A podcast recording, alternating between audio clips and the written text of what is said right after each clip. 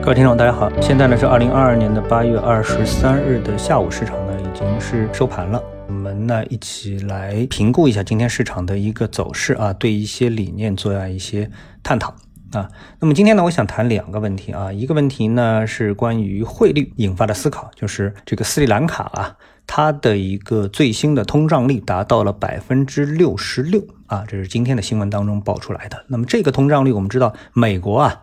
这个百分之八点五的一个通胀已经是人仰马翻了啊！那么斯里兰卡的这个通胀到底意味着什么呢？和我们的 A 股市场和全球资本市场有什么样一个关系呢？那等会儿呢，我们来探讨一下啊。那么另外一个呢，我想跟探讨的呢，就是今天的这个市场当中啊，出现的一个板块的热点，就是跟能源有关的板块，跟电力有关的板块，涨幅呢是居前。但这一板块呢，我认为呢，它的风险已经远远超过了潜在的收益。啊，那么这个呢，也想呢跟大家来探讨一下。好，那么我们先来从第二个话题开始啊。那么先看大盘，大盘的话呢，今天呢，大部分指数都是下跌的。啊，上证指数跌了百分之零点零五，深圳成分指数跌了百分之零点四，跌幅最大的是上证五零跌了百分之零点七五。这个翻红的呢，就是创业板跟科创板，那实际上呢，等于是平盘。这样来说的话，整个市场是不是走得很弱呢？实际上也并不是如此，整个市场啊，实际上是处于一个多空平衡的这么的一个状态，上涨和下跌的股票啊，基本上是保持一个平衡。如果我们看指数的话，实际上上涨的股票应该是更多一点，因为上证指数的黄线非权重股指数呢，涨幅是百分之。接近零点四，呃，创业板指数的非权重股的这个涨幅呢，也是在百分之零点三以上啊，所以看这两个指数的话呢，呃，就应该知道，就今天实际上上涨的股票还是比下跌的股票要多，但是呢，总体的感觉啊，它因为涨的并不是很多，所以市场呢应该是处于一个多空相对比较平衡的状态。啊，那么我们在这样一个平衡状态当中，有什么板块值得我们关注呢？那我们当然先要从涨幅榜当中看啊。那么在同花顺的涨幅居前的呃板块当中呢，我们发现有油气开采及服务啊、燃气、光热发电、虚拟电厂、电池、页岩气等等。那么基本上全部都是跟能源有关的。那么现在能源实际上给我们的一个整个的市场啊带来的是一种什么焦虑啊？我们在 ETF 的涨幅当中，我们可以看到能源、光伏啊。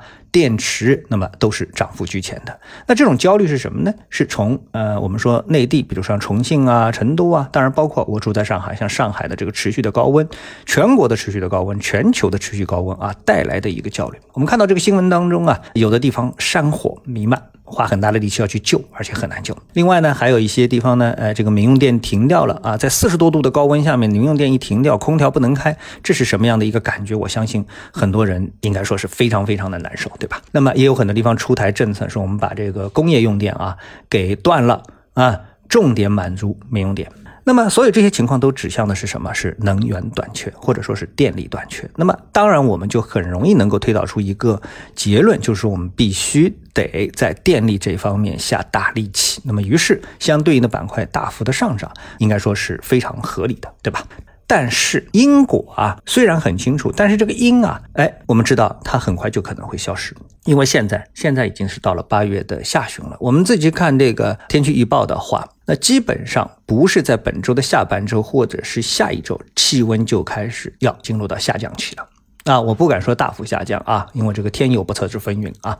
那么下降的趋势必然已经是要展开啊。那么一旦展开之后，整个的我们说这个全中国啊缺电的这一个现象就会直接扭转。那么这个时候，如果说我们还是说，哎，去大量的发电啊，尽管我们有储能板块，但基本上绝大部分的电力我们必须是要直接用掉的啊。电就是这么有一个特性，你是没法留下，只能直接用掉。啊，如果你发电厂发出来的电没有电负荷，就是比如说我们今天约定了啊，大家既不开空调又不开冰箱，灯也全部都关掉了，一个城市把所有的电闸都拉掉了，这时候发电厂发出来的电到哪里去了？就是直接浪费掉了，对吧？这个道理我相信大家都明白啊。所以呢，一旦气温下降，我们对空调啊，对等等各种这种降温的电力的民用电的要求没有这么高的时候啊，因为现在全社会一定是开足马力。在使用空调、使用降温设备，对不对啊？所以呢，一旦气温下降，这方面的需求就会大幅的下降，那么可能就迅速的达到一个平衡点，甚至于电力过剩，啊，这都是很正常的一件事情。所以现在我们说这个对于电力板块而言，相关的板块而言啊，追高的风险要远远超过潜在的收益啊，这是我们今天想说的第一个问题。那第二个问题呢，我们就来回到斯里兰卡的这个通胀啊，通胀。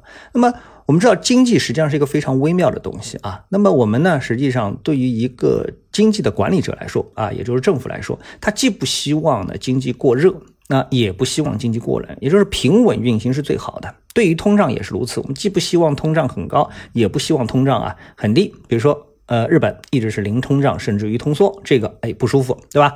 但是呢，如果像斯里兰卡啊，动不动百分之六十几的通胀，包括像委内瑞拉啊、土耳其啊这样的一种，就是都是两位数，甚至于三位数的通胀，那你肯定也受不了。啊，我们最希望的是什么？其实就是我们中国现在对通胀的管理，或者说是对利率啊、对汇率啊等等的管理啊，包括对股市的管理啊，都是处于一个平稳状态。实际上，这个可能才是最佳的结果。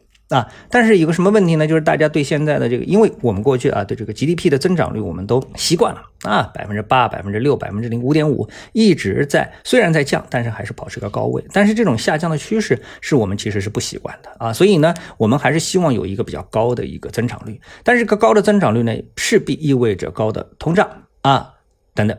啊，那么我们经历了在二零二二年、二零二一年、二零二二年，我们经历了哪一些这个波折呢？比如说疫情啊，比如说房地产公司啊受到的这个冲击啊，许多的这个房地产公司，今天我看到一个数据啊，差不多前一百强有三分之一的房地产公司啊都出现了债务违约的问题啊，这是一个相当严重的一个问题啊。还有其他的一些问题，我们就不一一列举了啊。那么所有这些问题压在我们中国的经济上面，但是我们的经济出现了很大的问题吗？没有，就是。我们大家都觉得有问题，但是我们从数据上来看啊，问题并不大。为什么？第一，我们的汇率啊，比如说斯里兰卡碰到了百分之六十六的通胀，它的汇率从二零二二年的三月份直接从两百飙升到现在的三百七啊，就差不多是贬值了百分之一百，正好对应啊，差不多对应它百分之六十六的这个通胀。那么日元呢，到了一百三十七，它是从一百到了一百三十七，为什么？因为它的。加息跟不上美元的加息，所以它也变啊。欧元呢，由于经济的衰退呢，它的这个欧元的汇率价格啊跌破了一啊，跌破了一，所以全球的汇率啊波动都非常的厉害。但是呢，我们的汇率实际上相比他们汇率，我们的稳定性啊，这属于已经是属于超级稳定了，对不对？然后再回到我们股市啊，我们当然希望股市上涨。啊，但是呢，我们看到在过去的半年的时间当中，美国股市也出现了大幅的一个波动，对吧？但我们的股市呢，实际上呢是小幅的波动，在过程当中还有很多的这个赚钱的效应。而美国股市当中的这些科技股啊，跌到八九成啊，那是很家常便饭的一个事情。所以呢，这些事情综合在一起的话呢，我们认为啊，结论啊，就是我们认为目前对于我们的 A 股而言的话啊。应该说，大概率它只能是走出一个非常平稳的这么一个架势啊。我们也希望呢，能够在二零二二年的。接下来的时间当中啊，继续是平稳的行走。虽然赚钱效应可能不是那么的强烈，但是呢，也避免像欧美啊、像斯里兰卡啊这样的一种大幅的动荡。那我觉得这个呢才是很重要的一点啊。到目前我们看到，那么大部分的板块可能他们都已经是走出了，就是赛道板块啊，已经是获得了非常大的一个利润。那么随时呢都会可能会带来一个风险。但是呢，小盘股继续受到市场的追捧。那么这个呢，呃，一种就。就是脱离行业背景的小盘股的炒作，可能还是目前市场的一个主旋律啊。好，谢谢各位收听，我们今天节目到这里，我们下次节目时间再见。